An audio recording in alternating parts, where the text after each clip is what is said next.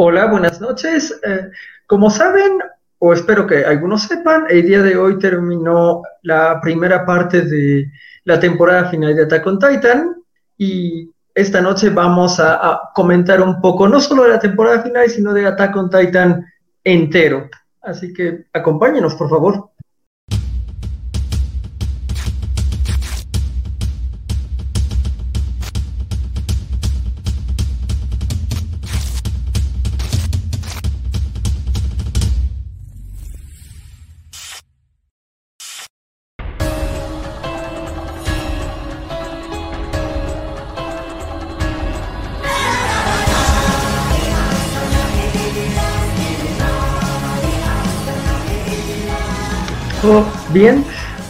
Soy Jorge González, me habrán visto en bastantes covacharlas y noticias de estas alturas, pero hoy vamos a hablar un poco de anime, un tema que tal vez descuidamos un poco en la covacha, y para hacerlo esta noche me acompañan. Hola, eh, mi nombre es eh, Ricardo Brisen, bueno, arroba Richie Frío. Soy escritor recurrente en la covacha, principalmente muchos artículos de One Piece. No sé si han visto que de repente hay como un millón. Y pues nada, eh, me dedico a ilustrar y pueden encontrarme en Instagram en arroba Frío. Ok, y... Hola, ¿cómo están? Yo soy Axel Alonso. Yo también a veces colaboro en la covacha, no, no tan seguido como quisiera, pero he hecho algunos este textos sobre cómic este periodístico, cómic latinoamericano, este algunos textos sobre cosplay y también este participo en un podcast llamado Freakyverse. Entonces, pues aquí gusto de, platicar. Hey, ¿qué tal? Mi nombre es Ernesto Rivera, alias Neto Rivera. Yo soy co-conductor de el podcast con el calzón por fuera, donde hacemos análisis de cómics, de cultura ñoña en general, tratando de darle un toque cómico. Excelente. Bueno, pues estamos aquí para hablar de Attack on Titan. Eh, me atrevería a decir que tal vez es la, serie de anime más importante de la década pasada, aunque puedo, escuchar a alguien que, que, se oponga a ello, digamos, eh, en cuanto a impacto internacional, ¿no? Pero bueno, ¿a qué es Attack on Titan? ¿Cuándo empezaron ustedes a, a ver Attack on Titan? Eh, no sé, alguna experiencia que, que, puedan contarme. Empecemos con Axel y...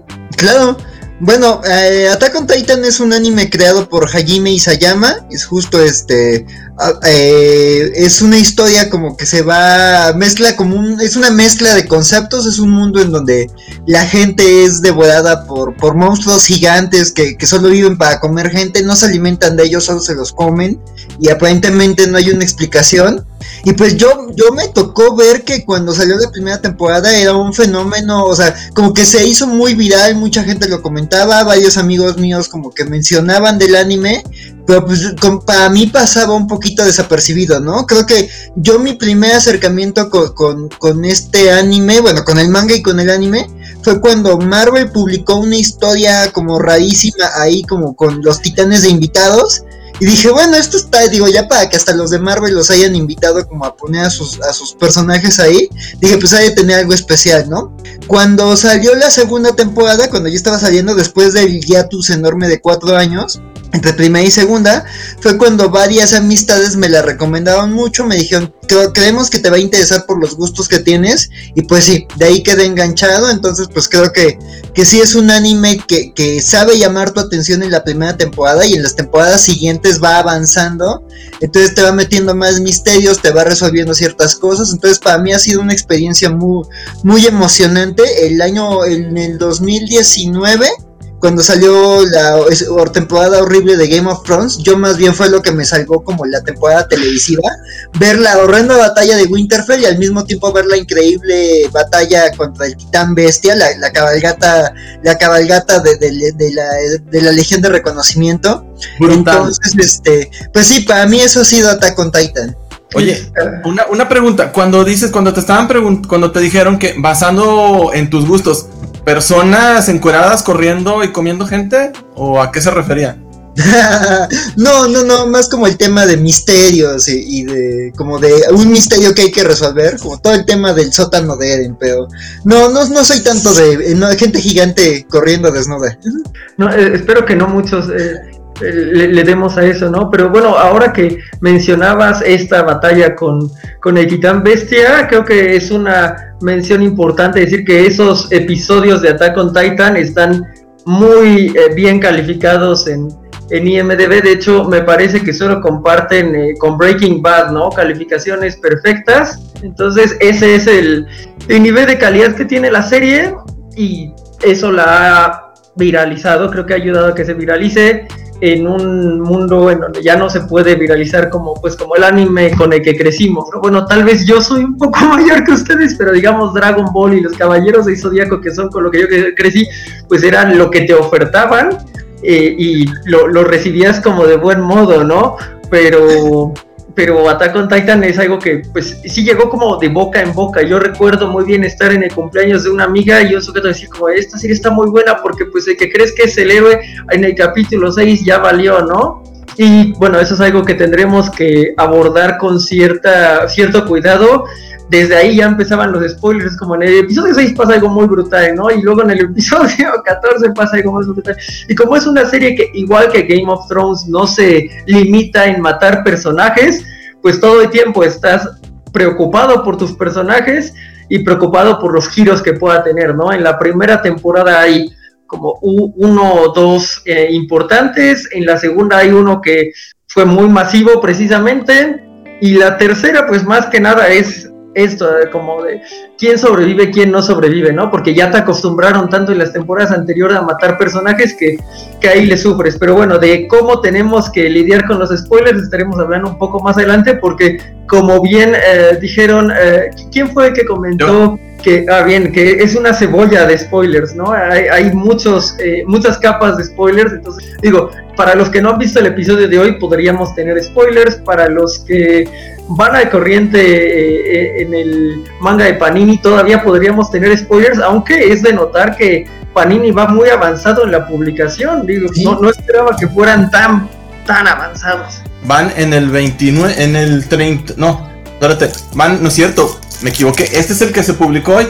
Por eso puedo ponerlo aquí, porque no le hago spoiler a nadie que no haya, que ya haya visto el episodio de hoy. Van en el 32, en el Japón se, va a publicar el 33 y cuando se acabe la serie, que ya se va a acabar en abril, ese formaría parte del tomo 34. Van súper pegados a la continuidad japonesa. Gracias y disculpe. No, no, es un dato muy importante y nos permite hablar bien de Panini íntegramente, ¿no? E, es una costumbre covacha, o al menos ha sido una costumbre covacha durante esta semana, hacer comerciales sin que nos paguen. Ese será el comercial por el cual no nos pagarán en esta transmisión, ¿no? Pero bueno, uh, Richie Neto, ¿algo más que quieran contar respecto a su experiencia de Attack on Titan? Yo mero, déjenme les cuento que a mí mi sobrino me lo recomendó, eh, me lo recomendó mucho y me dijo, venlo, te va a gustar mucho lo googleé, vi las imágenes y la verdad se me hacían tan grotescos los, los, titanes que dije, eh, no, no, gracias, la verdad.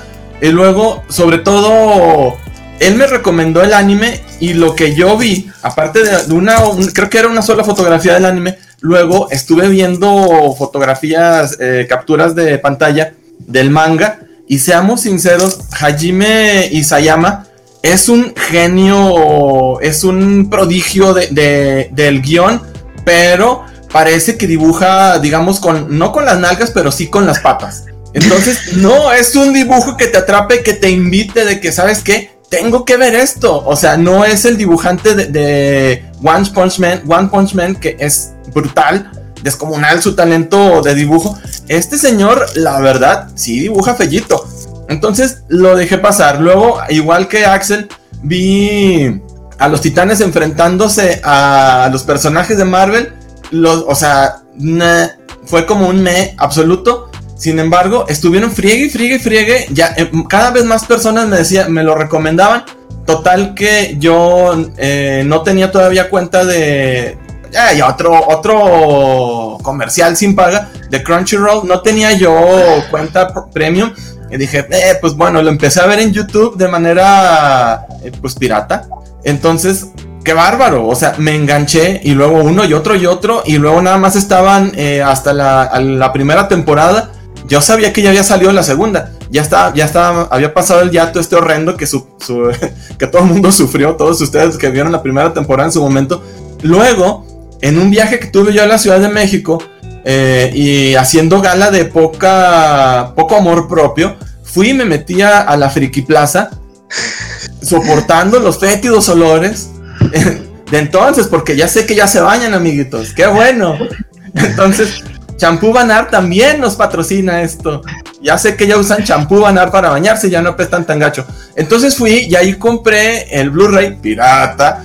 Porque eh, a la fecha yo he buscado el producto original en Blu-ray y no lo he encontrado, al menos a precio accesible, precio no, no obsceno, lo, llamaré como, como, es. Entonces coincidió de que al mes y medio de que lo compré, empezó a salir ya la, tercera temporada. Contraté Profeso para eso la, la, cuenta premium de Crunchyroll.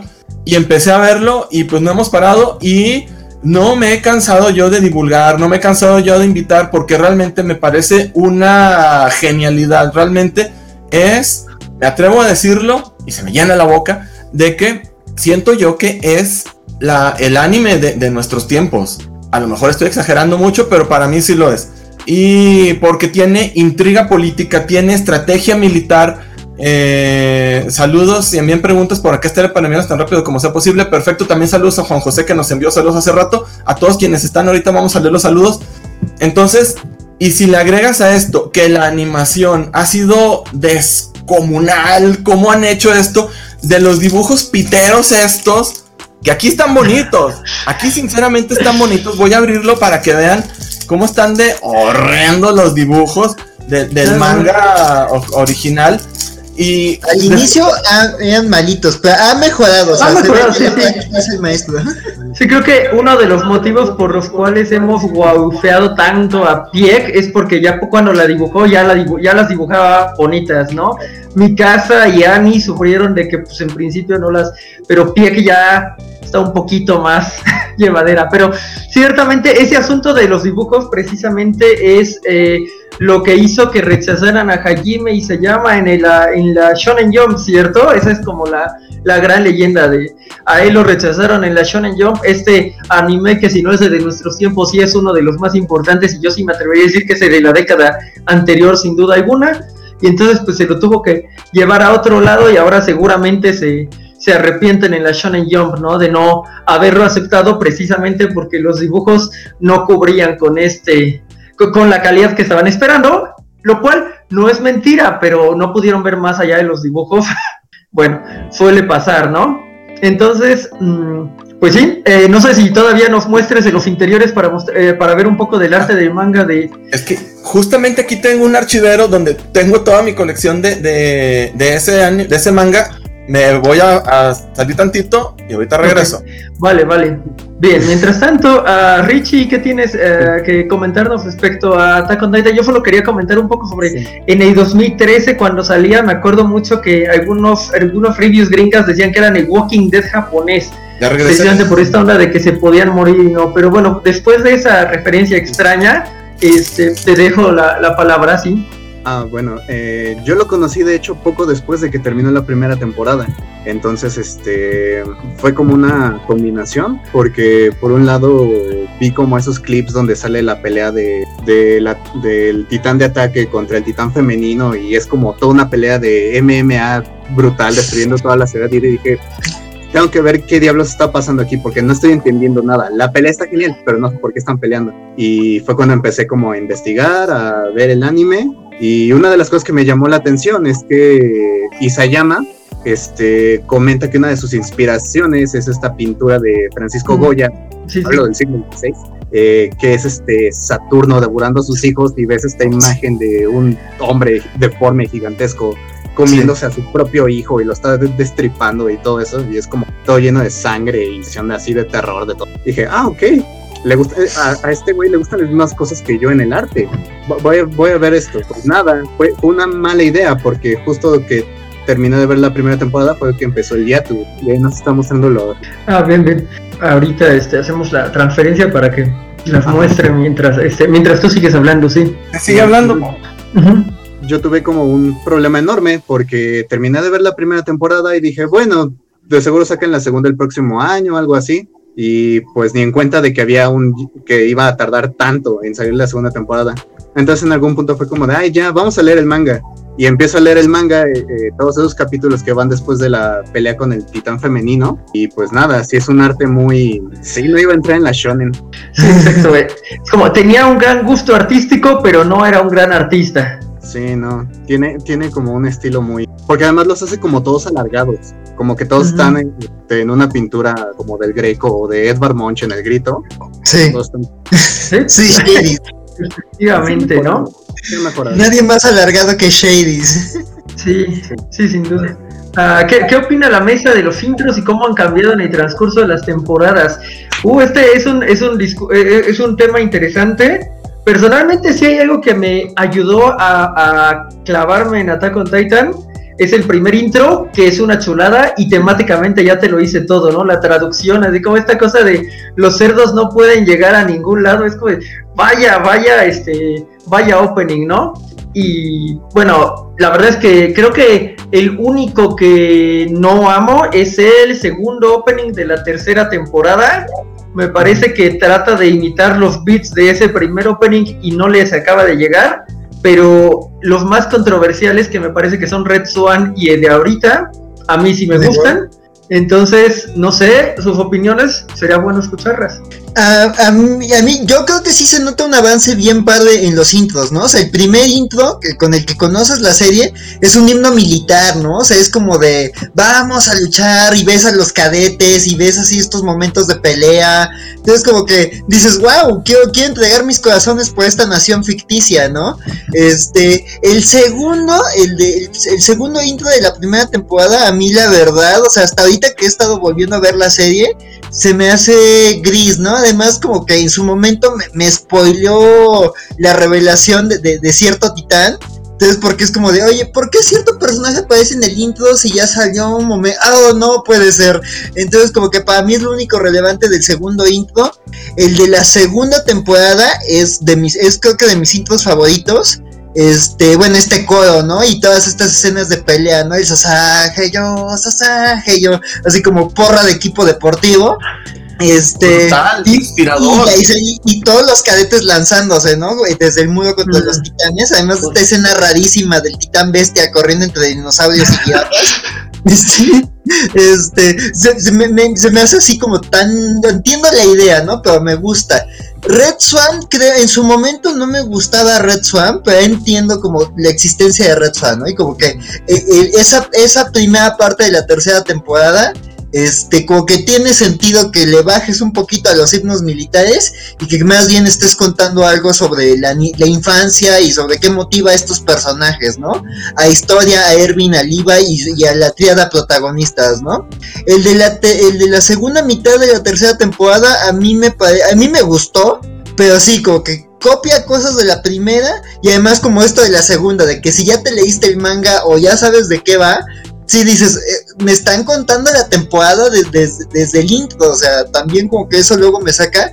Y el de My War, la verdad, o sea, cuando lo vi la primera vez me sacó mucho de onda, pero me gustó como que el cambio tan radical de estilo y que en esencia no te dice mucho, nada más ves humo y bombas y todo, pero de repente ya cuando le vas rascando ya cuando le vas ahí como que viendo con detalle, dices, ah, estás aludiendo a ciertas cosas que pasan en la temporada, ¿no? O sea, hay una escena del inicio de la de uno de los episodios de, de la cuarta temporada, nada más voy a decir que empieza con una villa y que, y que tiene que ver como con maquinaria y dices, está en el intro, entonces a mí me, me ha gustado además la canción, se me hace pegajosa y muy memeable, ¿no? Esto de la ardilla que hace jijijija, entonces este, entonces creo que, que es, es, un, es un intro polémico, pero creo que me parece que está bueno, ¿no? Entonces, sí, hasta eso me han gustado mucho los intros y sí, es, digo, también hay que hablar, habría que hablar de, de la música en general de la serie, porque los intros son solo algo muy pequeño, pero creo que la música también es parte del éxito. Así como Neto hablaba de,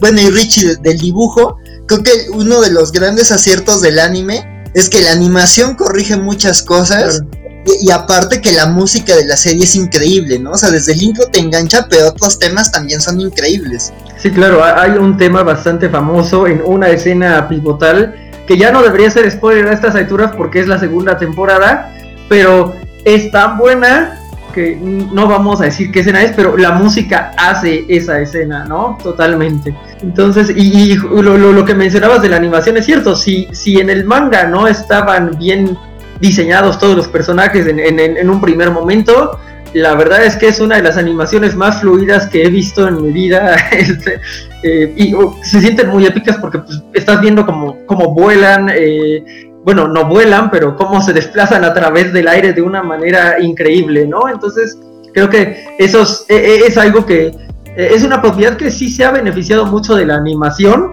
porque le da una vitalidad increíble que probablemente no podrías conseguir en live action sin millones y millones de, de dólares de presupuesto, ¿no? Podríamos, supongo, hablar de que hay unas películas live action súper raras que salieron entre la primera y segunda temporada, pero creo que son omitibles dentro de, del gran esquema de lo que es eh, Attack on Titan, ¿no? Cuando dices raras, ¿quiere decir culerísimo? Sí, claro. en este en niveles eh, es que esto se, se, llevaron o sea hasta la caballería que es un concepto muy bien llevado en, en Shinjeki no Kyojin no, no lo pudieron aplicar no entonces no es que no se no es que un anime no sea trasladable a live action pero este anime en particular requeriría cantidades brutales de dinero, ¿no? Una producción de tipo Señor de los Anillos, que sería, que además estés listo para que sea R, si no, si no tienen esa línea, pues no podría, eh, no podría hacerse, ¿no? Pero bueno, eh, hasta ahora son opiniones muy positivas de los openings. No sé si alguien tiene alguna opinión negativa en algún no, la verdad no, a mí me encantan y sobre todo yo he escuchado que mucha gente se queja de que este le falta epicidad. La verdad no sé de qué se quejan de este último de la, de la primera parte de la cuarta temporada, pero yo mientras me estoy duchando la canto. Ok. Sí, la verdad. Eh, no sé, ¿a quién más quiere comentar? Porque a mí sí me gustan todos. Y este, como tú dices, luego quien ya leyó el anime, quien ya leyó el manga y ve los openings dice, es esto, es esto, es esto. Yo lo veo siempre con mi cuñada y con mi esposa. Y aparte otros amigos siempre lo comentamos, pero ellos van al corriente nada más con el anime. Entonces siempre me preguntan, ¿por qué sale eso? Oh, sí, sí sé, pero no te voy a decir. No te conviene que te diga. Claro.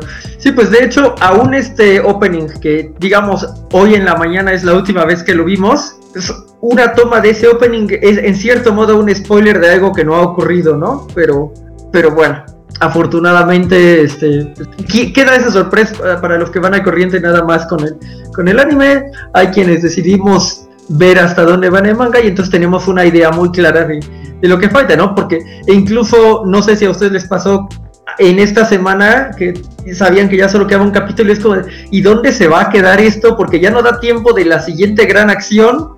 Entonces, ¿qué va a pasar en estos 20 minutos? Y bueno, no quisiera eh, llegar al punto final de la cuarta temporada sin hablar un poco de la cuarta temporada y el cambio que representó respecto a las otras, ¿no? Las la primera temporada sí te habla como del horror de los titanes, de esta insuficiencia de la mayoría de los personajes, ¿no? De, en donde Mikasa y Levi logran destacar porque los demás realmente no es una garantía que vayan a, a, poder enfrentarse exitosamente a un titán. La segunda te habló como de el problema de traición, de de entender que el mundo era un poco más amplio, pero no entender cómo era más amplio. La tercera, la primera mitad se detiene en una pelea de humanos contra humanos eh, política que tal vez es un presagio de lo que iba a pasar y después te da como una batalla gloriosa hasta cierto punto eh, que son los episodios mejor rankeados de la serie, ¿no?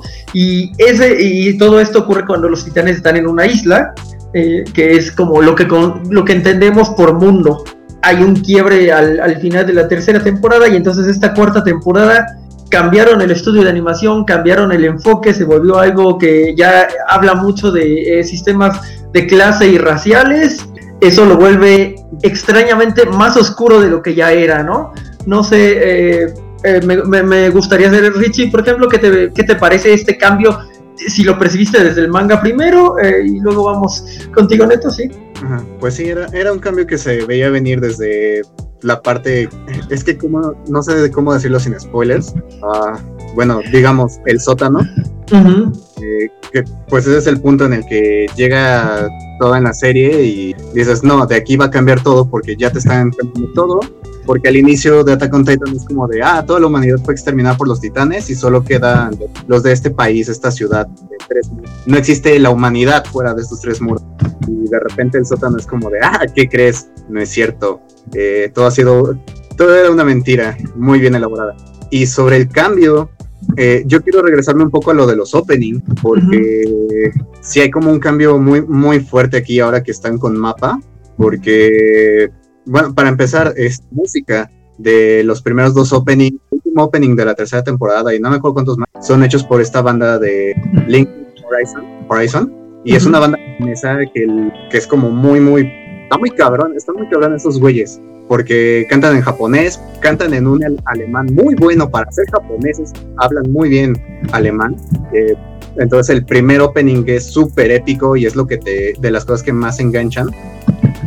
Sí, es como un desconecte porque la preocupación con Mapa era de, ah, es que la animación ya no va a ser tan buena, ellos van a meter más 3D, es que ya no van a... Mi mayor preocupación fue que escuché el opening y dije, oh, por Dios, no contrataron a Link Tyson quienes son pues ya como sinónimo con Titan y sus openings. Entonces sí es eso, como ningún, ningún opening de Attack on Titan es malo, solamente que pues sí hay como, ahora sí que como el fandom eh, se enamoró de Link Horizon con Attack on Titan al mismo tiempo, entonces pues sí eso desconecte, pero eh, sí, en lo que es cuestión del anime, pues sí esta cuestión con mapa, que creo que hacen un muy buen trabajo, utilizan más el 3D, eh, creo que no se ve tan bien como la primera temporada de Attack on Titan. Creo que nada se ve tan bien como esa primera temporada. Pero comparado con el 3D que tenía, por ejemplo, la segunda temporada, después de la revelación clave de esa temporada corta, eh, el CGI era se veía así todo estático y podías ver cómo se caen los titanes como troncos y ahora en esta temporada y mejor en la tercera temporada y esta cuarta temporada pues mantiene esa calidad, ¿no? Que dices, ah, va, sí, sí te creo que es un titán, que está bien animado. De repente se ven un poco como estáticos a la hora de moverse, pero pues ver las batallas con el titán, bueno, con el titán bestia y los demás, pues ahí sí ves como más flujo que en, muchísimo más que en la segunda temporada. Sí, no, no, ha estado, la verdad, nada mal mapa. Eh, justo antes de que empezara esta serie, la verdad es que era algo que tenía trazado, me puse a ver Dororo, que es una de las piezas que que había hecho mapa antes y ya, ok, en cuanto a calidad de animación pueden lograrlo sin, sin problema y creo que sí le han traído este eh, deje más oscuro, ¿no? De nuevo es un mundo que se vuelve más oscuro, se vuelve más político y eh, en algunos casos se vuelve bastante, ah, incluso hasta controversial porque hay... Eh, bueno, literalmente estás haciendo analogías del fascismo y para hablar de por qué está mal tienes que mostrarlo muy, muy en la cara y creo que eso, digo, aquí en Latinoamérica no creo que haya generado problemas verdaderos, pero en Estados Unidos sí le saca de onda lo, lo fuerte que esa analogía se superpone con el mundo real, ¿no? Sí, completamente de acuerdo. Y también estoy de acuerdo en lo oscuro que se volvió esta, esta cuarta temporada en mi corazoncito, en mi, mi cócoro es bien tierno. O sea, siempre quiere, le gustan los finales felices y todo. Porque de niño yo tenía cinco tiernos años cuando tuve mi primer sufrimiento real. Fue un sufrimiento real, un desconcierto. Yo pienso que me marcó la vida. Cuando vi que el señor Vitalis, el, el tutor de Remy, el niño sin, sin papás, muere. Entonces fue como entonces, a partir de ahí me encantan los finales felices. Mi cócoro, mi corazón, my heart, hubiera deseado que al final de la tercera temporada se hubiera acabado la serie y todos hubieran sido bien felices. Esto es crudo, es inquietantemente no real, pero que si existiera en el mundo real serían así las cosas. Eh, entonces, te enfrentas a esto, te enfrentas, es un micro spoiler, pero te enfrentas a, guerra, donde justo a quienes han leído Por quién doblan las campanas de Ernest Hemingway, se darán, se darán cuenta que en las guerras, en las películas gringas, como ya lo dijeron hace rato aquí en este show, dijeron, no hay buenos y no hay malos, son gente buena y gente mala contra gente buena y gente mala. Entonces no es de que los buenos contra los malos. Pues no, o sea, en los dos lados hay gente buena, en los dos las dos personas, los dos bandos creen que tienen la razón y eso es una ves muertes y dices, "Híjole, no se lo merecía", pero entonces te pones a pensar, ¿y quién sí se merece? ¿Quién sí se lo merece? Yo me merezco esa taza que está que está usando el Jorge, por ejemplo. A verla. Sí, sí. Este... Voy a, voy a decir quién, se, quién sí se lo merece, pero eh, este es como el primer gran spoiler de la noche. Sé que grandísimo hijo de perra, como lo odio, ¿no? y Gaby. y Gaby, que es como una de las cosas más memeables de la, de la cuarta temporada, ¿no? Sí, justo eh, había, había pensado en, en, sacar este quote de toda historia tiene un final feliz, solo tienes que saber cuándo dejar de contarla y el final feliz de Attack on Titan está al final de la tercera temporada. Sí. Digo, tan feliz como puede ser tras haber perdido a 96 este, miembros de, de, los cuerpos de exploración, ¿no? Pero el final feliz está ahí y lo que viene después ya es como de, ok, pues no pararon de contarla, entonces no hay final feliz, gracias. Este, pero sí, lo, lo, dices muy bien en ese sentido. Y pues, habiendo pasado media hora de programa, creo que ya podemos llegar a, la cebolla de spoilers, ¿no? Es como, eh, si no han visto Attack on Titan, sí es una recomendación universal, sí es como el anime que, hay que ver, eh, eh, de, nuevo, de la década pasada o de la actualidad, digo, no, cosas como Sword Art Online, pues tal vez en algún momento pegaron más, pero pues no, no, no tiene la trascendencia temática, narrativa o cultural que, que, que ha alcanzado Attack Titan.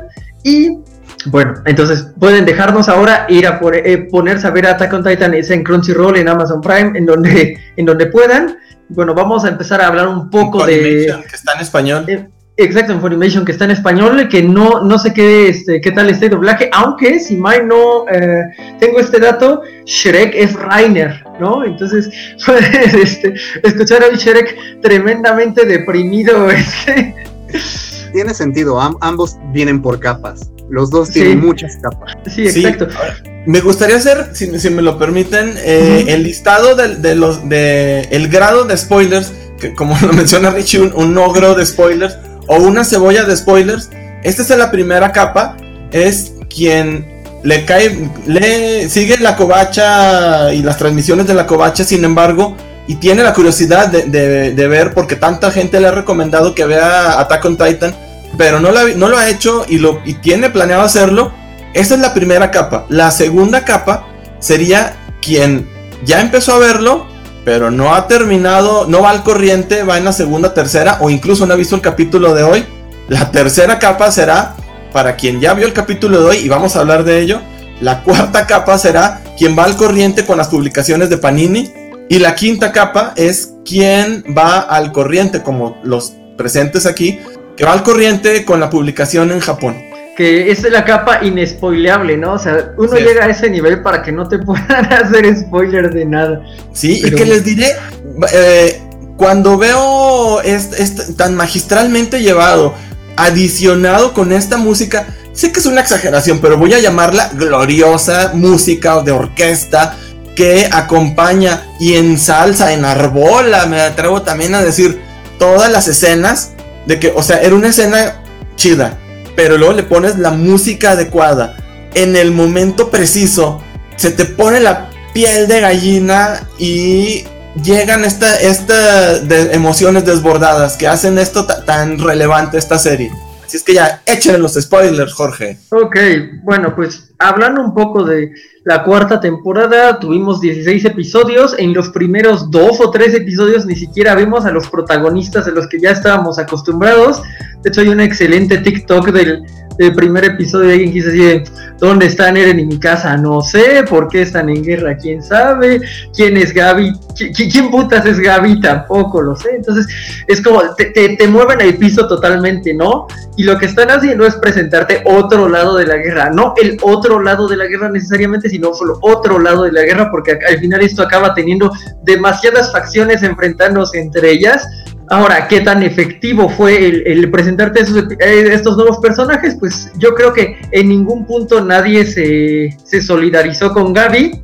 yo creo que Falco fue un personaje un poco más ah, bienaventurado, eh, porque sí, sí se ganó un poco el amor del fandom y de hecho el ending de esta temporada pues está muy desde el punto de vista de, de Falco, ¿no? Que ya los endings son otra cosa de la que podríamos hablar, todos son muy hermosos, todos son muy tristes, este, y se, te aventaban interesantes spoilers de, de principio, ¿no? Pero bueno, mmm, tienes eh, a, los titanes de Marley, ¿no? Los que literalmente fueron el enemigo todo este tiempo, eh, pues los estás viendo en su, en su día a día, estás viendo a los que pueden ser sus sucesores y estás viendo que Rainer ve en los sucesores a lo que eran Annie, este, eh, Berthold, él y se me está yendo el nombre de el primer titán mandíbula que se comió Ymir. Se me fue, se me fue también a mí. Sí, bueno. Llamémoslo eh, Juanito. Juanito. Sí, sí, sí podría decir Galeardo, Galeardo no es de ahorita. es que me, eh, eh, son dos hermanos y me confundo un poco. Entonces, no, pero Gilliard es el hermano. Google, voy a tener suerte. Ok, este, bueno. Es, es el actual y al que todo mundo le patea el trasero. Sí, sí, que bueno, hoy es la primera vez que no le patean el trasero porque acaba de empezar la batalla, ¿no? Ya entrando en, de nuevo, ya aquí ya estábamos en, las capas de spoilers pesadas. Este. Bien, entonces tienes a, a, Ryder y tienes. Espérate, Falcon Porco Gilliard y Marcel Gilliard. Marcel. Marcel es el que, ajá, Marcel es el que, el que se fue luego, luego, ¿no?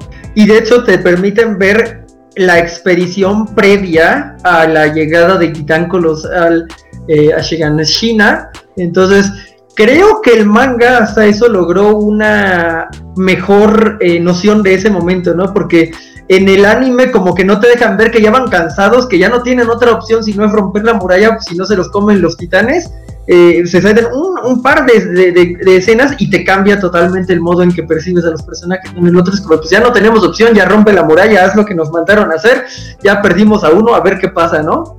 Entonces, este, bueno, eh, tienes ese otro lado de la guerra, tienes como a los sucesores y de pronto tienes a este personaje secreto que va a ser como importante, eh, puedes definir quién es, probablemente cuando lo vas viendo, cuando vas viendo con quién interactúa, pero bueno, él va y les, les lleva la guerra a su casa, ¿no? Literalmente les, les devuelve el favor de, de Shiganshina, lo dice tal cual, si somos lo mismo, ¿no, Rainer? Y lo, lo, lo, que me parece muy interesante, muy bien logrado, es que tienes a un Rainer totalmente destruido, eh, en unos diálogos que son muy incómodos con su familia, así de, había una loca que le, le, quiso dar media papa, pero eso no era media papa, ¿no? Y es como, y su familia realmente está asustada, pero pues ella no sabe qué está diciendo porque se cuenta que pues que nunca fueron los demonios de Paradise, ¿no? Ella lo sabe y no es que pueda hacer nada al respecto porque pues ya jugó sus cartas, perdió a su amigo, probablemente con el que mejor se llevaba o al que mejor le, le llevó las cosas, este, antes ya perdió a los otros dos y y este estrés postraumático, este personaje con ya tendencias suicidas muy fuertes, es algo que no esperaba, tanto así que pues en la segunda temporada es como ya maten a este desgraciado, ¿no? O sea, tres veces yo dije ya matenlo, no puede ser. Completamente. Y, y, aquí de pronto, entre eso y lo que vaya a avanzar en el manga, acaba siendo un personaje interesante y dices, ok, ya entiendo por qué no lo mataron. Y, y esta noción de que este no merecía morir, este sí merecía morir, bueno, pues este que yo creía, estaba seguro que se merecía irse, resulta que tiene capas y capas como un ogro y, entrega como eh, eventos muy interesantes, ¿no? Y cuando llegan los, los personajes a los que ya estás familiarizado, pues ya pasaron cuatro años, ya se ven muy diferentes, ya están muy diferentes, muy apagados, y el vincular lo que eran con lo que son es todo un... Eh, eh, ejercicio narrativo interesante tanto en el manga como en el anime y pues es, eso básicamente eso fue lo que lo que ocurrió en la cuarta temporada eh, y el hecho de que pues las personas de esa isla que habían logrado unificar al principio de la tercera temporada pues acaban enfrentadas unos con los otros no y cuando se habla de uh, quién apoya a Eren Jaeger y quién no apoya a Eren Jaeger después de lo que hizo en Liberio en realidad yo no tendría problema apoyándolo, ¿no? Hay quien sí, yo no tengo suficiente humanidad, ya he dicho, soy una persona horrible. este, yo sí apoyo totalmente el desastre que hicieron en Liberia, pero ya cuando hace las cosas que hace en su propia nación nada más por lo que va a hacer es como de, eh, ¿estás seguro que no había un mejor modo si de todos modos ibas a spoiler? Este, y ahí es como cuando el personaje deja de volverse simpatético en cierto modo, ¿no? Pero bueno, no sé qué les ha parecido esta cuarta temporada, la, la introducción de personajes nuevos, los nuevos eh, perspectivas, las sorpresas, las no sorpresas, ¿sí?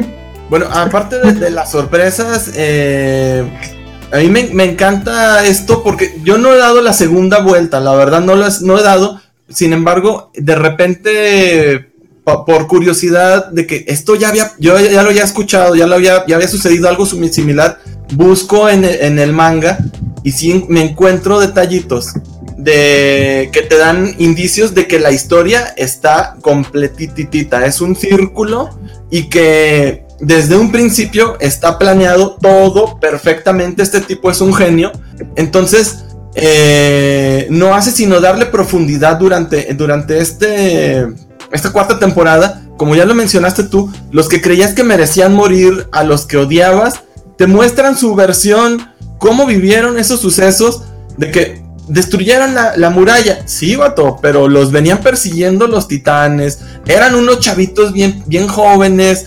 Eh, habían matado ya a uno de ellos. Eh, el otro venía sufriendo porque quería salvar a su familia. Entonces realmente le da esta profundidad que te hace cuestionarte todo lo que habías estado odiando, realmente. Sí, yo lo veo. Eh, estoy segurito no lo he querido hacer porque quiero esperarme que se termine la serie, entonces no lo voy a hacer sino hasta 2023, yo creo. Pero quiero verla de principio a fin para darme cuenta de lo genial que es esto. Hasta qué grado de genialidad narrativa tiene este desgraciado chinito. Ya sé que es japonés. es un chiste racista, pero no es. Perdón. Se acepta en el medio, ¿no? Porque si hablamos de las monas chinas, podemos hablar de de llamarlo así, ¿no? Sí, creo que sí hay muchas cosas que puedes redescubrir, especialmente con estos personajes y, sus, y sus doble giros. Eh, creo que aquí valdría la pena hacer un par de menciones respecto a que ah, van 76 episodios de la serie en forma, no, 75, de 76 de que sigue, que va a salir en un año.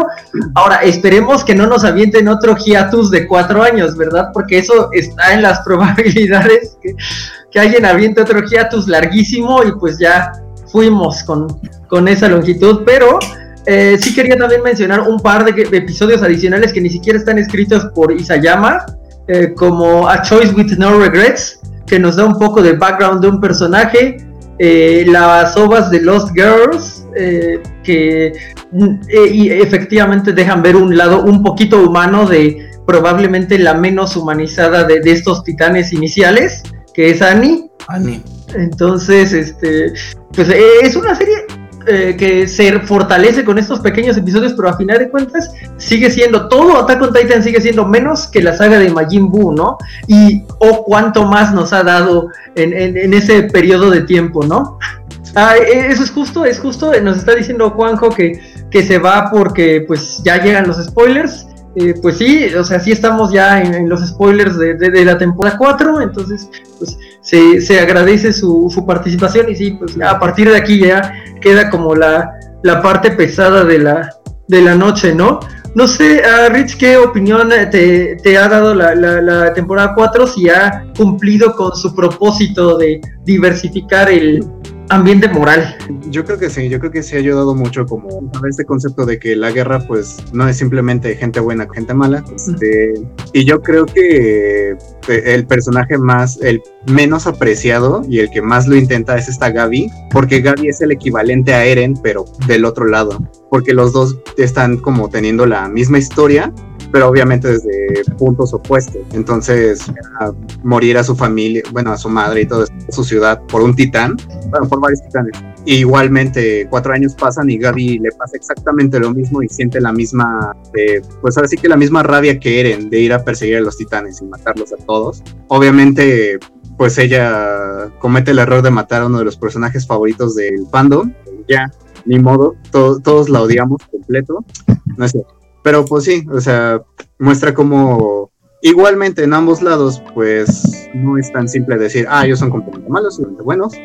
pero además este expande esta cuarta temporada como esos pequeños detalles que venían desde mucho antes. Segunda temporada, que el personaje de Ymir se revela como, ah, yo soy el titán mandíbula, voy a salvar historia. Como, es que si supieras del mundo de allá afuera y no sé qué y todo eso, ¿de, qué, de qué habla esta loca? ¿De qué habla? Y ya hasta el final de la tercera temporada es como de, ah, ok, ya, ya, entendí, o sea, hay campos de concentración, están torturando gente, hay todo, todas estas conspiraciones, cuestiones históricamente que han pasado. Eh, en el mundo real. Eh, no quiero decir que están pasando justo ahora en China en algún campamento en medio del desierto o algo así. Eh, no quiero decir que eso pase, pero sí, esto de campos de concentración y luego este, lavarle el cerebro a los niños para que crean que, que, ellos están mal por haber nacido como nacieron y luego, ah, no, ahora quiero matar a estos sujetos porque son malos. Y me, eh, dice Vale que en Estados Unidos con niños latinoamericanos, claro, no queremos decir que eso esté pasando, no queremos que en los 40 durante la Segunda Guerra Mundial, después del ataque de Pearl Harbor, empezaron a hacer eh, campamentos de concentración para americano-japoneses. De hecho, toda clase de personas asiáticas terminan en esos campos de concentración. No queremos decir eso. No, no, queremos decir que este George Takei de Star Trek creció en, parte en uno de esos campos. De sí, la covacha se, se ahorra sus opiniones políticas. Este bueno, yo me las ahorraría. Sé, sé, que hay un miembro que no se, se detiene y está bien, yo, yo me las ahorraría, ¿no? Pero sí, sí exacto. La, la posibilidad de que pasó antes eh, es algo que lo vincula con nuestro mundo y lo hace bastante, una amenaza bastante presente, ¿no? Y bueno, creo que eh, cuando mencionas esto de el acto de Gaby, ¿no? Es como, Gaby era como, eh, pues X, y luego hizo ese acto, e, e, ese, e, ese terrible este acto, creo que demuestra la genialidad de Isayama, sabiendo así como, porque si hubiera matado a cualquiera de los otros dos que estaban en esa escena, el impacto no habría sido tan grande. Eh, tienen su, su fandom y todo. Y si entramos en la última capa de spoilers, pues podemos decir de, ay, ahora mismo estoy muy preocupado porque qué carajos les pasó, ¿no? No vamos a decir más este, que eso, eh, pero el, el, ir por, quién fue. Ya no sé si se puede decir o no quién fue, pero eh, es como uno de los personajes que más duele, pero después utiliza justo haber, eh, el haber utilizado a quien utilizó para construir a, Falco y a Gaby una vez que ya están en Paradise, ¿no? Es como de llegan al lugar más eh, improbable, y además la persona que trata de ayudar a, los eh, eh, cuerpos de exploración que quedan, es decir, a Hange, a, a Jan, a Connie, a Armin, es precisamente alguien involucrado con, con quien mató eh, Gaby. Y es precisamente porque pues este personaje tiene trascendencia aún después de que la mató, ¿no? Los todos los que se fueron en la primera temporada pues no logran tener mucha trascendencia, es como de, ah, pues lo siento, Mina Carolina, Petra, Ral, este, los, las matan horrible, pero este personaje específicamente, aún después de su muerte, sigue construyendo a través de sus actos y creo que esa es una idea muy interesante, que es una de las nociones eh, temáticas de, que, se manejan en, en Attack on Titan y que, bueno, en la conversación que, por ejemplo, tienen dos personajes principales en el penúltimo número del manga, pues sí, sí, sí tiene eso, ¿no? como nuestros actos, aunque no los heredemos a nadie más, tienen su propia belleza, ¿no? Y creo que lo que ocurre con, eh, vamos a, decir ya nombre, con Sasha, pues es, eso, ¿no? O sea, sus actos tienen ecos mucho después de, su desafortunada muerte. Entonces, creo que incluso esa muerte demuestra eh, cierta maestría de, de, de Isayama por encima de todas las otras muertes que vimos anteriormente, ¿no? Y bueno, ya que hablamos de Sasha, de, eh, de Gaby y que mencionaste a Ymir, creo que vale la pena decir que aunque no eh, contamos con ninguna mujer en esta mesa, sí hay muchas eh, mujeres fans de Attack on Titan y Attack on Titan logra escribir grandes personajes femeninos, ¿no? Sea desde una carismática comandante que no le tiene miedo a los titanes en el modo en que los otros le tienen miedo, a una reina que estaba dentro de eh, las fuerzas de ataque y entonces tiene eso a su favor, o a una pobre niña pobre, valga la redundancia, que llevaron a un culto y le sellaron el destino sin que ella tuviera la menor idea de qué estaba pasando alrededor de su vida, ¿no? Entonces, esa es, es otra cosa muy interesante no todos los personajes de Attack on Titan están bien escritos, pero creo que todos los personajes principales de Attack on Titan y todos los que necesitan cubrir roles importantes están bien escritos. Incluso un villano al que nunca apoyaré como Seke, y yo sé que no se dice Seke, pero tampoco planeo cómo respetar buscando su pronunciación adecuada. Mm, eh, tiene una perfecta explicación de por qué está haciendo las cosas que hace, ¿no? Incluso sus ataques sádicos son en un, cierto modo de conectar con lo único bueno que tuvo en su vida. Entonces, no sé, eh, eh, ¿cuáles son sus personajes favoritos hasta ahora? Creo que para mí el gran, me uno a la fanaticada de Levi. obviamente igual su personalidad no es nada atractiva y lo hacen ver también, lo, evidencian en un episodio de esta cuarta temporada donde dice, pues no has de ser muy popular y él dice, no, sí, sí, súper popular. O sea, no es nada popular por su personalidad, pero por todo lo que hace en batalla, se convierte en uno de los favoritos del fandom. Él o yo soy uno de ellos. Eh, Eren, no soy nada fan de Eren por sus obsesiones, por todo lo que pues todo lo, como eh, no me siento empático con él, han cambiado sus, parecería que cambian sus motivaciones, sin embargo siguen siendo las mismas, este odio desmedido, esta, su propósito absoluto de destruir absolutamente a los titanes, ¿no? Pero, bueno, ¿quién más? Mi, mi casa y Hange, que la amamos, creo que todos, por atípica, digamos. Y hago un paréntesis en esto de listado de, de personajes favoritos ¿Ustedes creen que el granjerito es el papá del hijo de Historia? Te dejo contestar, Richie. Sin comentarios. bueno, si no es el granjero, pues hay una idea muy clara de, de quién ganó entonces la, el triángulo amoroso que ni siquiera sabíamos que estaba ahí, pero eh, que, es un detalle elegante. Axel, eh, eh, regresaste a tiempo para la pregunta más interesante, eh, ese granjero, el padre del hijo de historia. Quisiera creer que no. Quisiera creer que Granjero Kun no, no es el papá del hijo de historia. Pero igual y sí, o sea, digo, la, la serie se ha caracterizado por dar ciertos giros, pero dices que un personaje sin que ni siquiera tiene nombre, que nos tenemos que referir como Granjero Kun, tenga un rol tan importante en la historia, dices, pues que una historia era un personaje con un crecimiento enorme. Entonces digo, me gustaría creer ciertas teorías que circulan sobre el verdadero papá del hijo de historia. Pero no sé, igual si es la sorpresa y de repente Granjero Kun es el MVP de la serie. sí, porque a quienes no han leído, quienes no van al corriente en el manga, eh, les avisamos que a la fecha no sabemos, no se ha revelado esto. Lo que significa que literalmente queda un número del manga que sale en más o menos una semana. Sí. O sea, en, una semana y media nos podríamos sentar aquí, decir, granjero, ¿cómo fue? ¿No fue? Digo, también podría ocurrir esta horrible cosa y no está fuera de los límites que no lo digan. Y entonces vivamos con esta eterna pelea de si era, no era, nadie sabe, ¿no? Pero e, esa es una excelente pregunta, sí, Granjero Kun. Si, si, si alguien este, está corriente en cuanto al, al manga, esa, es una pregunta que sería bueno que, nos contestaran los que nos están viendo. Eh, ¿Es Granjero Kun el padre del hijo de historia?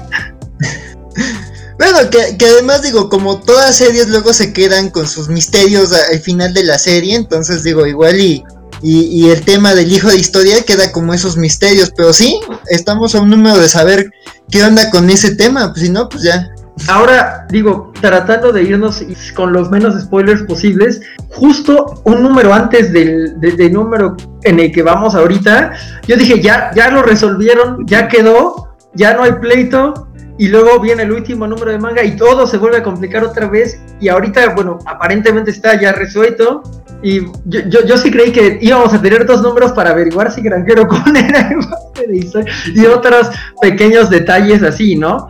Pero creo que eso también fue genial. Hace, insisto, dos números, yo dije, ya, lo lograron, ya encontraron un modo de resolver las cosas y luego un número más y ¡pum! Otra vez te, revientan todas las, las posibilidades, ¿no? Tuvo giro hasta el penúltimo episodio y yo creo que el último número todavía puede tener un giro más, aunque nos damos una idea de cuál podría ser ese giro.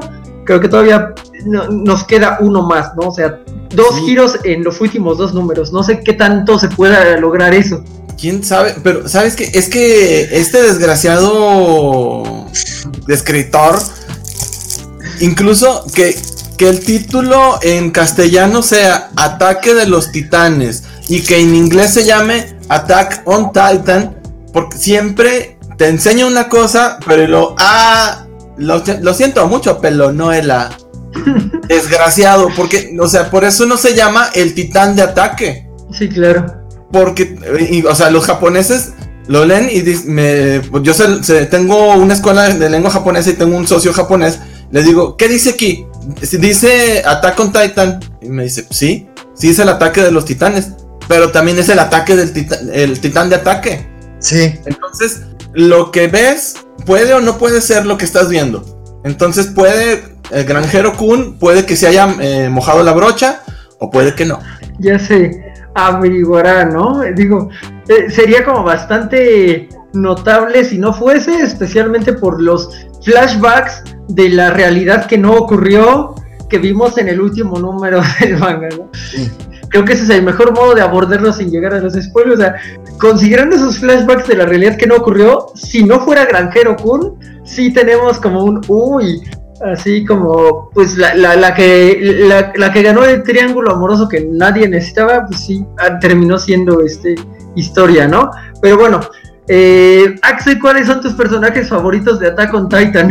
Uf, mis personajes favoritos, este, eh, eh, eh, mi casa me encanta, o sea, digo, quizás es un personaje que, que al inicio es súper plano, pero me encanta, ¿no? Esto de, de, la guardiana de Eren, la historia que te cuentan en el sexto episodio de la primera temporada, de que como una primera interpretación a por qué su relación es tan unida, que además después el autor te va diciendo, no, es que este momento que creías que se debía a esto en realidad pasó otra cosa, que se debía a estos linajes mágicos. Entonces, como que e, esas vueltas como que han estado este interesantes este, y, pues sí, digo, además me encanta mi casa, este, eh, físicamente, o sea, digo, sí es waifu, waifu con abdomen, ah, como decía Bart Simpson, no está para rayar queso, ¿no? Este, este, este, como decía una amiga, ¿no? En ese lavadeo sí tallo mis calzones, ¿no? Este, entonces, este, este, otro personaje que me encanta es Erwin, este. Ah, sí es cierto, se me olvidó sí. Erwin es un gran personaje, o sea, es un líder decidido, es un, o sea, me encanta, digo, es triste, pero, pero me encanta lo que dice Flock, ¿no? De Erwin es un demonio, pero lo que necesitamos para sobrevivir son demonios. Necesitamos al capitán Erwin. O sea, necesitamos de esos locos de mentes para salir de estas situaciones. Y, me gusta mucho esa escena este, del inicio, bueno, de, esta cuarta temporada en que la que Hanji dice, oye, este es un plan muy loco. ¿Qué acaso estás inspirado por Erwin? O sea, que hizo marca, ¿no?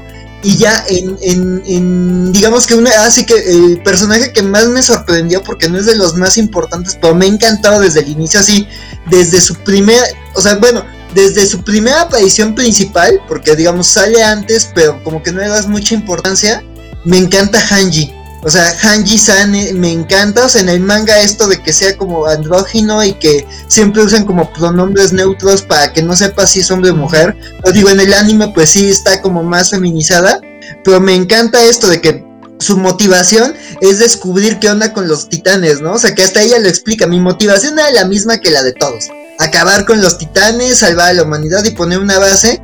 Y si de repente, pues, encontré cosas, descubrí cosas y los titanes me empezaron a fascinar. Ya mi tema es ser, ser la, investigadora, la científica de los titanes, ¿no? Este, digo, y, y, y, momentos que ha tenido en la cuarta temporada me rompen el corazón, ¿no? De, de a dónde ha llegado, pero también el peso que tiene para ella eso. Entonces, este, es un personaje que me gusta mucho, que, me, que se me parece muy creativo y original. Y además, digo, tampoco roba tantos reflectores. Tiene sus momentos para brillar. O sea, me encanta en, la tercera temporada, en, las dos partes, que tiene sus momentitos para brillar y para salvar la situación, tanto en la intriga política de la primera mitad, como en los marrazos letales de la tercera, ¿no? Entonces, creo que Hanji es mi personaje favorito.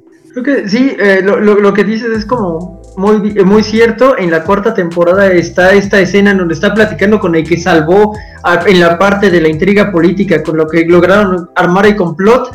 Y, el hecho de que ya no pueda confiar en él, o sea, si ves que le, está rompiendo, ¿no? o sea, es como, no, eh, no, no es el lugar en el que quería estar y pues incluso se, lo menciona a Erwin y creo que sí, es un personaje con un gran, gran desarrollo, digo, el eh, eh, desarrollo no necesariamente es algo que, que le lleve a, un lugar alegre, porque de nuevo ya, ya podemos verla en esta primera, o verle en esta primera mitad de la temporada rotísima, eh, pero pero es, es, un desarrollo muy interesante, ¿no? Es, es, la magia, no solo los personajes centrales están bien construidos, sino que el, soporte está muy bien creado. Ya, ya que hablabas de mi casa, sí quería como mencionar que eh, para los fans de la covacha que siguieran a estas alturas ignorando todos los spoilers y les gusten otro tipo de contenidos, mi casa tiene su propia WandaVision en una ova. Este, eh, y, llega como a una conclusión bastante más cruel que la de que la de Wanda, en cierto modo, ¿no? O, al menos en el mismo nivel de, de, crueldad, y no importa cómo alterases la realidad, pues el, outcome final siempre es el mismo, y pues parece ser que está llegando a ese outcome final de un modo u otro, ¿no? Entonces, bueno, esos son eh, personajes eh, favoritos y es muy... Eh, hay una amplia gama de personajes a elegir, vaya. Eh, tal vez eh, podría preguntar momentos favoritos. Eh, yo sé, por ejemplo, que mm, para mí es imbatible el momento en que Levi se revienta al, titán bestia. Es muy satisfactorio. No sé, ¿lo, esperas? Yo supongo que lo esperé mucho desde que, desde que la, la, terrible muerte de Mike es como de por qué le pasó esto, así como de por qué no pudo ya hacer nada. Eh, ese momento me descorazonó mucho, tuve que parar un momento, parar en ese instante y pues, espérate, espérate, y la, la, agarré después, mucho después, eh, y, seguí. Entonces, pues llegar a este punto de maldito eh, bestia, al fin pagas un poco de todo este desastre, aunque pues el costo es literalmente toda la caballería de exploración. Esa escena fue desgarradorcísima. Porque, seamos sinceros, nieguen, los voy a estar viendo a los ojos. ¿Sí o no que todos queremos ser parte del cuerpo de reconocimiento? no, todos hemos pensado, no lo nieguen. Y verlos desmadrados en pedacitos y que casi te salpica la sangre fue dolorosísimo como fan, eh, pero entiendes la relevancia de este inmenso sacrificio y por eso es tan satisfactorio cuando le parten su madre a ese hijo de, bueno. Sí, sí, sí, es eh, algo que me recordaba mucho, o sea, yo, yo, yo llegué a la escena y me recordaba demasiado eh, la cabalgata que hace la caballería de Gondor en el Retorno del Rey, que es una de las escenas que menos me gustan de, de todas, porque a final de cuentas en el Retorno del Rey es una cabalgata absurda, ¿no? Es como se mueren porque se mueren, no, los de Gondor, eh, para los que nos están oyendo, los de Gondor, no los de Rohan. La cabalgata de los Rohirrim logra algo, la cabalgata de los de Gondor con la canción de Pippin no logra nada. Y es una de las cosas que me súper desesperaba.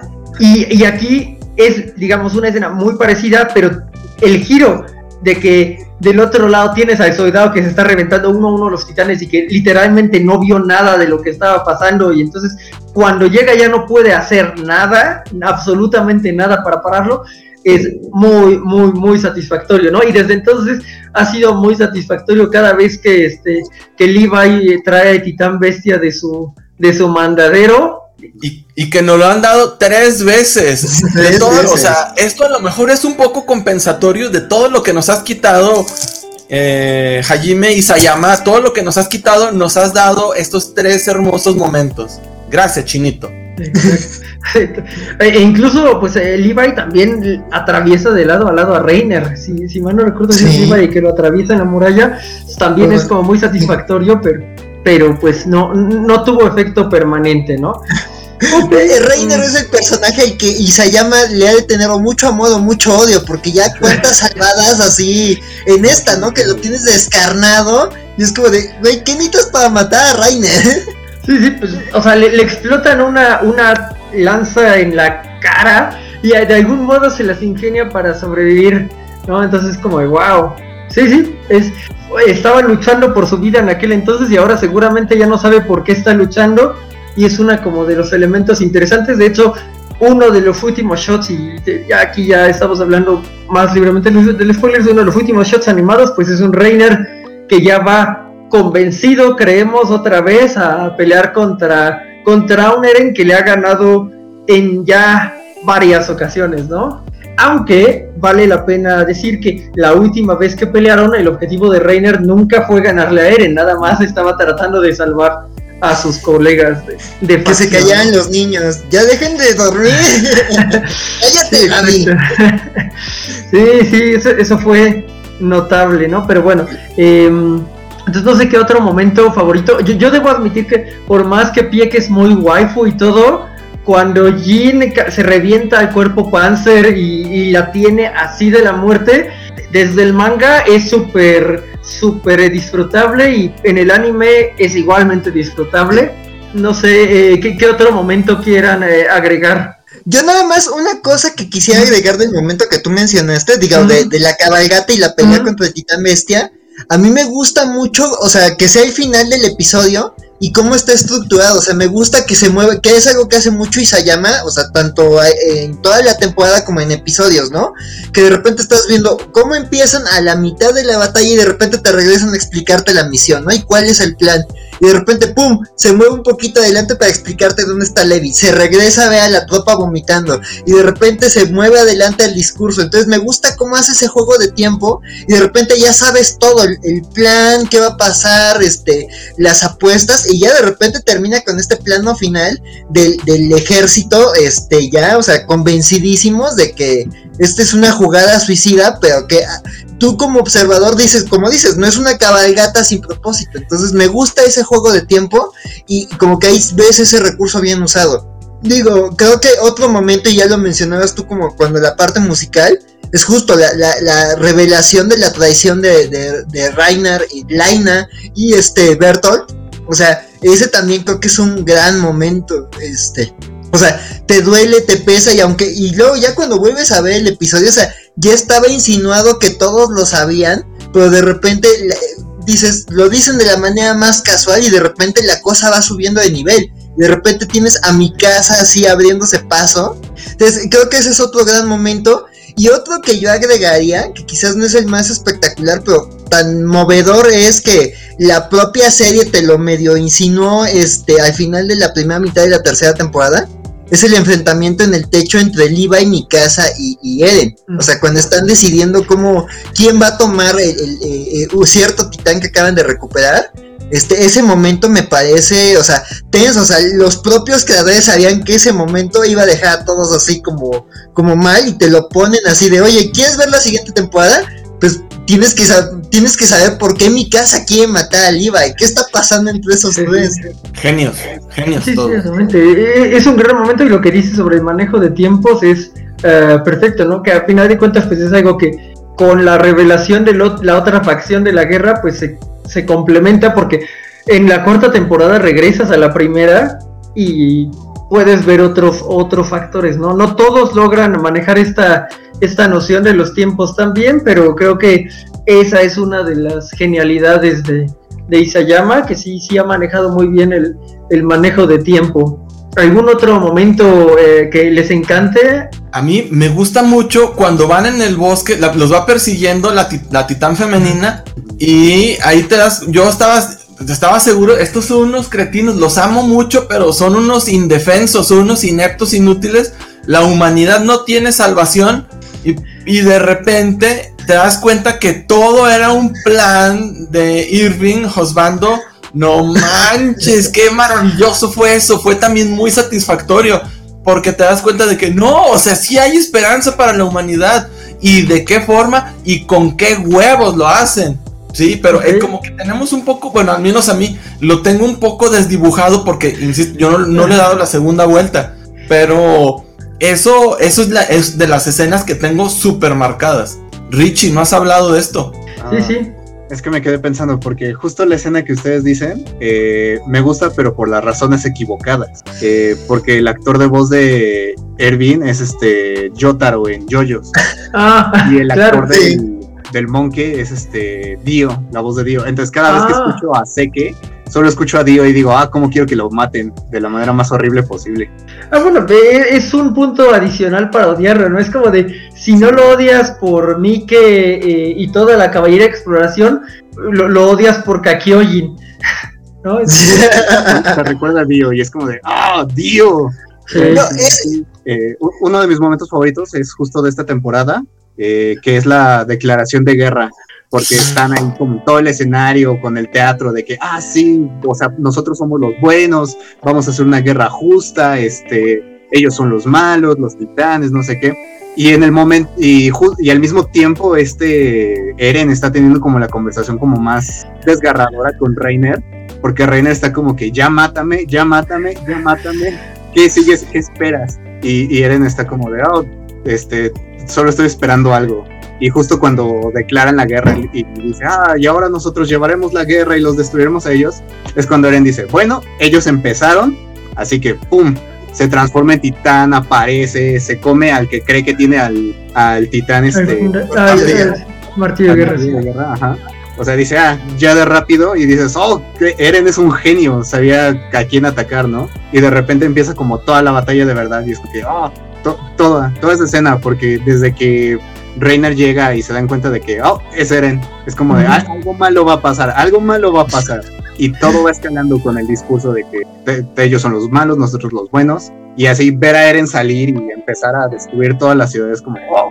Sí, y sabes que la forma en la que lo fueron construyendo, de que sabías que algo horrendo iba a pasar, pero que no tenías ni idea de que ahora sí ya va a pasar, ya va a pasar. Ay, no pasó. Ay, pero ahí otra vez. No, y entonces va creciendo, va creciendo, va creciendo la incertidumbre y la sensación de riesgo constante y, e inminente y, masivo. Y luego sucede y aparte le agregas el elemento de nuestros personajes que ya amamos, que es la Legión de Reconocimiento, que aparecen y con sus nuevos looks fue brutal. Realmente también coincido, es de mis escenas favoritas. Sí, está muy bien lograda. Muy bien lograda. Y ese cierre de episodio, o sea, justo como dice Neto, o sea, todo, el, o sea, eh, eh, es si este gran cierre de Eren ya como respondiendo a la declaración de guerra y luego de repente el momento en el que entra a mi casa y luego de repente el momento en el que aparece toda la tropa, a mí me gusta cómo está planteado desde el inicio, ¿no? Y este es este final de episodio con con Porco aterrorizado viendo a, a Liva y a la tropa y nada más ves ah, cómo y cómo vuelan dices, qué gran cierre de episodio, la música y, cómo se están moviendo todos. Entonces dices, wow, les espera batalla Marley. O sea, ellos creían que, que, te, eran los justos y que tenían todo ganado. Y dices, no, han respondido para o sea, y se han adaptado. Además, cómo, cómo se adaptaron tecnológicamente. Sí, son grandes momentos. Sí, sí, y además es algo que ellos construyeron, o sea, al enviarles los titanes todo este tiempo, pues simplemente los fortalecieron para que no le tuvieran miedo a los titanes, ¿no? habrá quien sí, pero pues para que hubiera un grupo de ellos que era perfectamente capaz de enfrentarse a un titán, ¿no? Y entonces por eso, porque está así como de, ¿por qué no me tienen miedo? ¿Qué onda con estos sujetos? ¿no?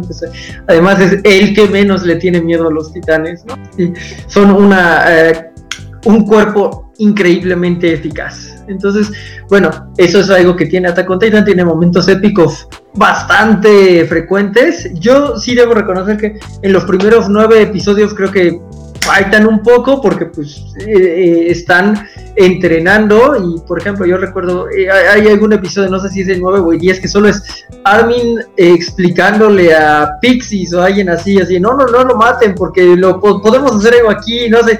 Es de en serio pasamos un episodio nada más hablando de esto bueno ok pero después de eso jala momento épico tras momento épico, sea cuando salen de las murallas con el plan de Erwin, que sientes que lo van a matar, pero no, sea Levi súper enojado porque mataron a su equipo, sea la pelea con la con la titán femenina, la revelación de, de Rainer, aunque antes de eso pues está Ymir defendiendo el castillo, eh, y luego todas las batallas, es decir, tiene muchos momentos épicos y eso pues no creo que cualquier serie se, aviente esa cantidad de, momentos épicos, ¿no? Incluso en Naruto, que es increíblemente más larga, yo creo que te quedas corto en, números de, instancias, de, momentos épicos, ¿no? Entonces, ok, pues para terminar esto alrededor de la hora y media, eh, ¿qué esperan eh, que cambie, digamos, eh, si es que esperan que cambie algo en la segunda mitad de la última temporada? ¿Qué impresiones tienen de, después del capítulo de hoy o de los últimos capítulos que ya ocurren otra vez en Paradise y en el presente? Axel, que no, no estuviste muy participando, por favor. Ah, bueno, pues digo, yo la verdad, digo, acabó en cliffhanger la temporada, pero digo, me hubiera gustado que acabara como que en un momento un poquito más, más amarrado.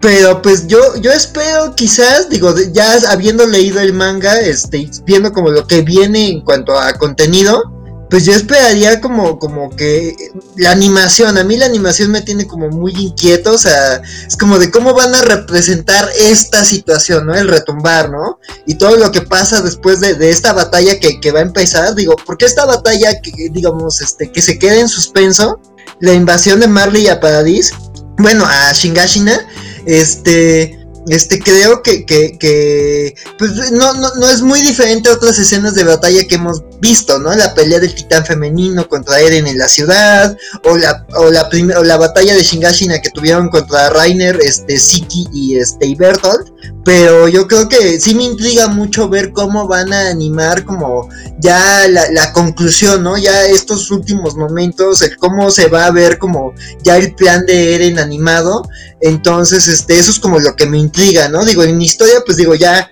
ya sé y sé que a lo mejor va a haber cosas polémicas sobre, sobre, no sé, la explicación que se da a los titanes o el destino de ciertos personajes, pero, pero creo que lo que me intriga es ver cómo se va a ver, ¿no? Por lo que decíamos de que el manga tiene una gran historia, pero el anime, el anime es el que, el que le ha dado esa popularidad y ese valor agregado, ¿no? Entonces sí quiero ver como como eso. Además el intro, ¿no? Digo, después de My War quiero ver como con qué salen de intro. Entonces, esas son mis expectativas para para la temporada que viene.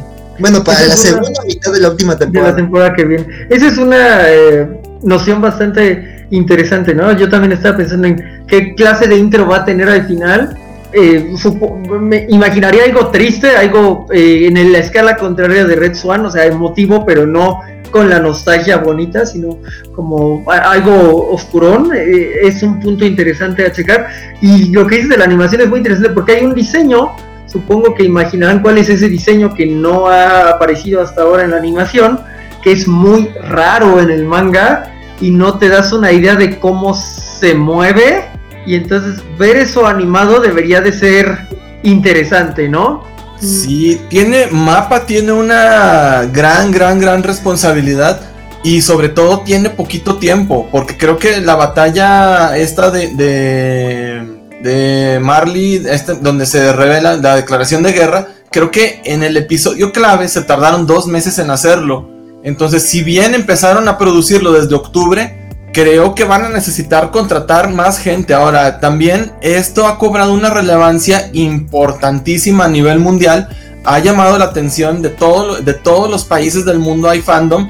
Entonces, esto nos garantiza que haya también suficiente varo como para, para hacer, meterle más presupuesto.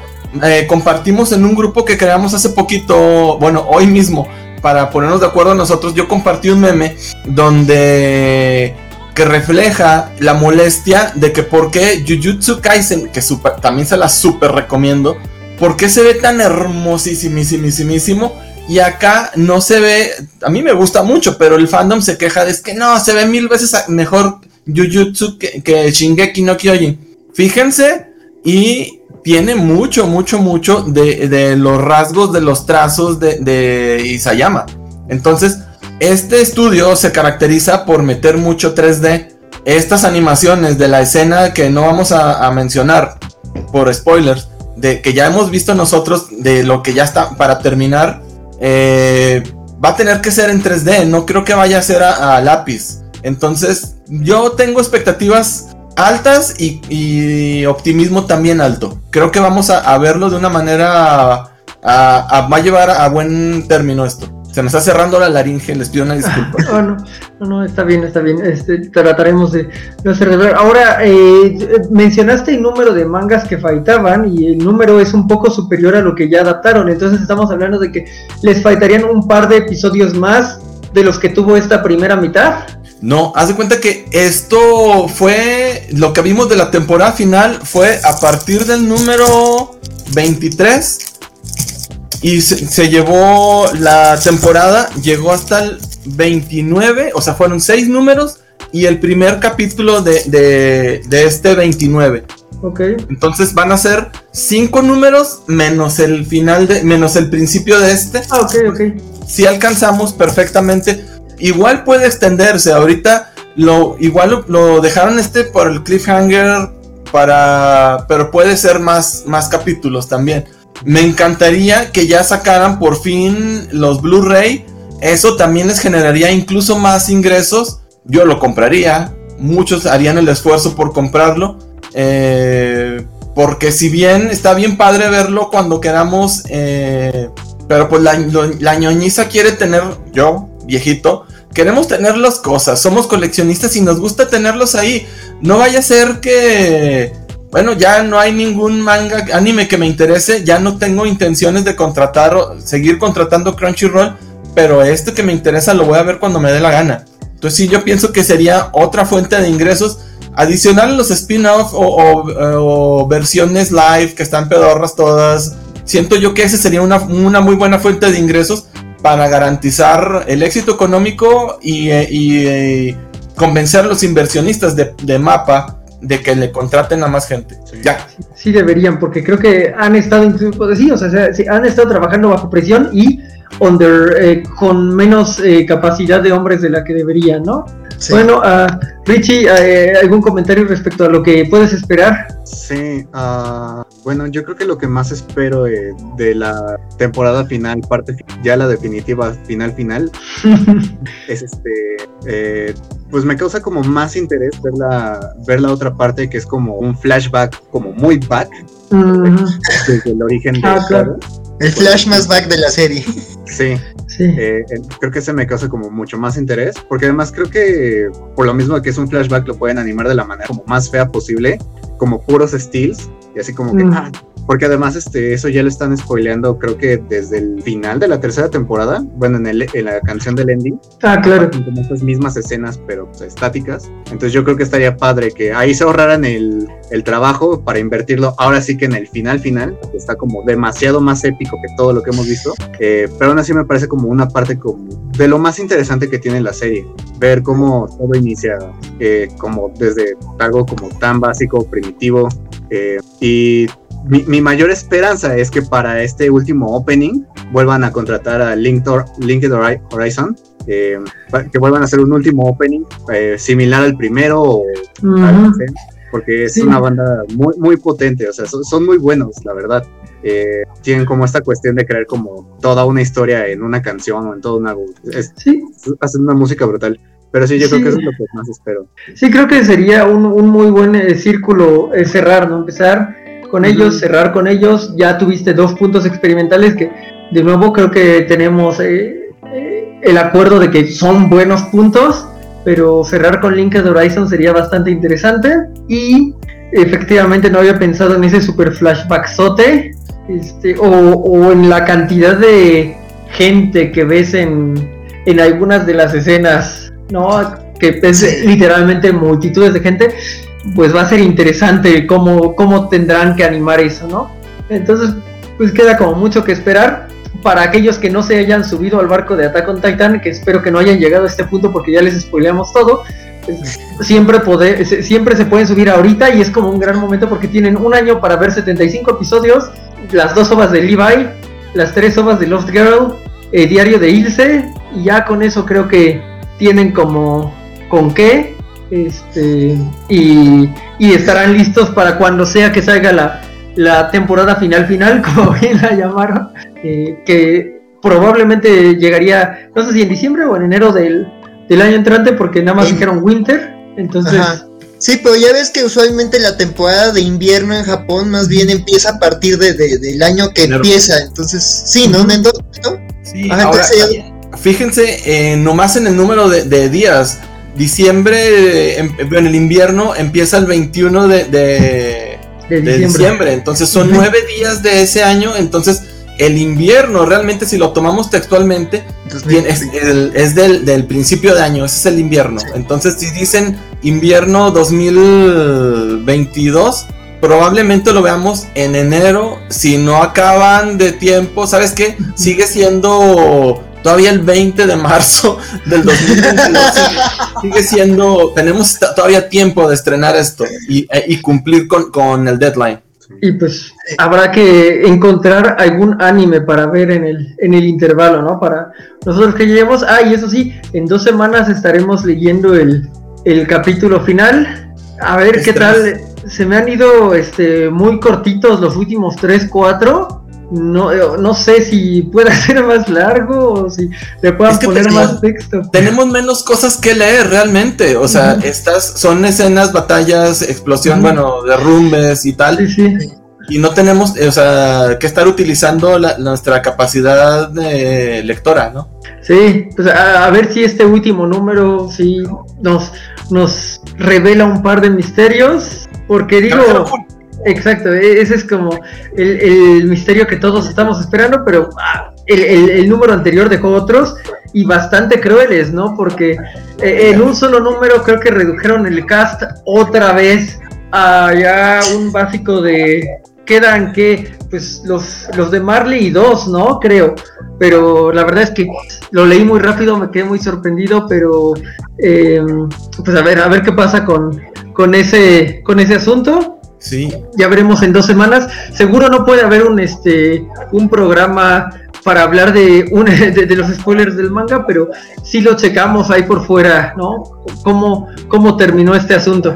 Sí, a mí sabes que me gustaría también averiguar es quién carajos le hizo tanto daño a Isayama como para odiar, tener esa ojeriza horrible contra mi casa y sus lectores. ¿Quién lo dañó tanto? Sí, sí, sí, sí, es interesante este, averiguarlo, ¿no? E, el, arte lo, dañó tanto. Eh, ciertamente tiene como esta, esta noción de, de, la imagen de Saturno devorando a sus hijos. También dijo que una vez una persona muy aita ebria lo atacó afuera de una tienda. Y curiosamente hay una, una obra originalmente atribuida al mismo pintor de, de Saturno devorando a sus hijos. ¿De Goya? Que, ajá, de Goya, eh, que resulta que no es de él, que se llama, sí se llama Titán en los campos o algo así, ¿no? Que es de uno de sus aprendiz, pero literalmente es como un gigante en un campo y va muy con el mood de, de Attack on Titan, ¿no? Entonces, que, bueno, creo que ese es otro detalle interesante de la serie, como para cerrarlo, como el arte sigue teniendo ecos inesperados 100, 200 años después de que, de que sea así, lo cual este, sería como un gran eh, campo para decir, sigan creando arte, aquellos que crean arte. Este, porque no sabes cómo puede impactar y crear luego otra, otra gran pieza de arte en otra época. En otra época. Qué loco, ahora que lo pones en esa perspectiva, qué loquísimo. Oigan, y ya para mi último comentario, existe, hay un libro, no me acuerdo cuándo lo publicó, la, Asociación Psiquiátrica Mexicana publicó un libro, ahí está la, imagen de Goya, bueno, publicó un libro que se llama Arte y Locura. Mm. Arte y Locura creo que tiene mucho que ver, a lo mejor este Isayama, pues sí está bien fucking crazy, ¿no? Pero es un gran, gran artista a mi punto de vista. Muchas gracias. Vale, pues entonces eh, un último comentario. Eh, dejen sus redes sociales para que lo sigan cuando no comentan en la covacha. Claro que sí. Bueno, primero quisiera mandar saludos porque yo soy integrante de una comunidad de videojugadores que se llama What Far Games. Les mando un saludo grande a ellos, también a mis geek amigos y bueno, a los gamers chidos con los que me junto acá en la comarca lagunera.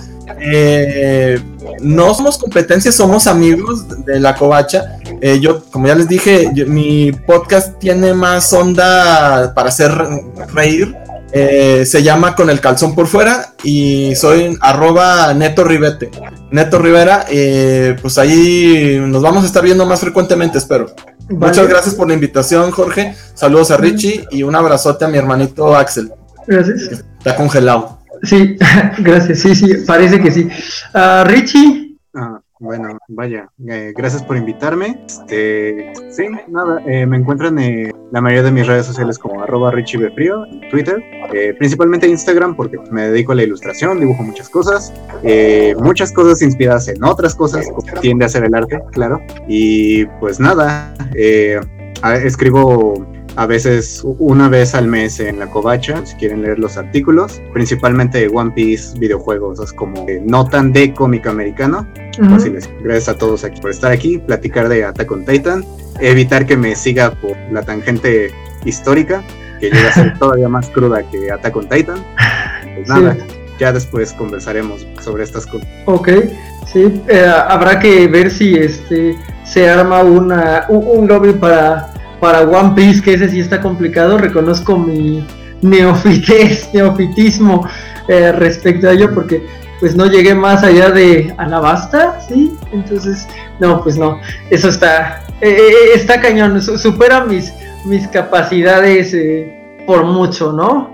creo que perdimos a, Axel, Jesús, Edgar Peredo está saludando, hola Jesús, espero no hayas llegado solo para comer spoilers muy pesados que estábamos manejando al final. Em, pues, uff, eh, Axel eh, desapareció misteriosamente. Eh, vamos a hacer por dejar un post con, sus redes sociales. se agradece mucho también su, colaboración y su entusiasmo que, que, se nota, y el entusiasmo de los tres, porque creo que eso es algo que logra muy bien Attack on Titan y las series buenas de anime te, generan un gran nivel de entusiasmo que yo, por ejemplo, ya rara vez siento en lo, en lo norteamericano porque me ha traicionado tanto, me ha fallado tanto, me ha dado tantos Ralph Bonners, tantos actores del mandarín que ya no me emociona. Y en cambio, pues eh, eh, el, el, anime todavía me, me, me, puede emocionar y hasta ahora ha fallado bastante menos, ¿no? Entonces, pues eh, hay programas de la covacha todos los días a las 9 eh, me parece. No estoy seguro de si el eh, exactamente de cuáles son los horarios, porque no estoy como en todos, pero eh, están los uh, ñoñonautas, está Cobacheando, que es como la vieja guardia, hablando como de temas controversiales. están, viejitos, viejitos hablando. sí, bueno, yo, yo, también soy de la vieja guardia, entonces tengo que, bueno, ok, me gusta llamarlo así, están, hago unboxings con con Juanjo eh, Burciaga, eh, que se publican los jueves. El viernes hay dos programas. Este, eh, tenemos la covacharra de Winter Soldier y la, los cómics de la semana. Y ahorita los sábados están hablando de Invincible, que es una muy buena serie animada. Y Axel ya regresó para decir adiós. Si alguien entiende esa referencia de Plaza Sésamo Superols. Este, Axel, ¿cómo te encontramos en tus redes? Primero, disculpa por todas las dificultades técnicas de hoy. Este, la emoción hizo que se me descontrolaran cosas. Y pues a mí me encuentran como R Axel Alonso en Twitter. Este, en Facebook, pues constantemente estoy poniendo memes en los comentarios de, de la covacha.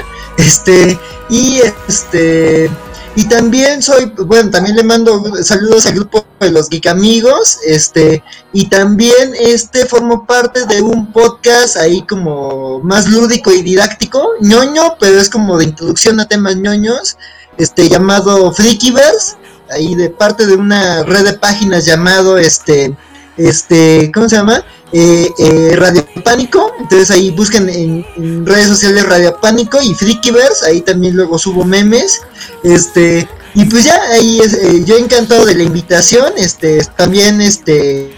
Bueno, Raxel nos estaba, nos estaba transmitiendo desde 1999, por eso está fallando tanto y su conexión está tan peor. Probablemente sí, pero bueno, eh, ya, ya quedaron un poco las redes, de nuevo vamos a ver si se pueden eh, dejar escritas en algún ah, TikTok o en el mismo link del video.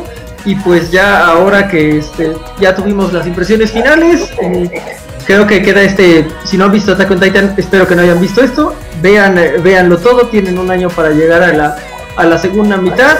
Y muchas gracias. Eh, nos estaremos viendo en una siguiente ocasión. Hasta la próxima.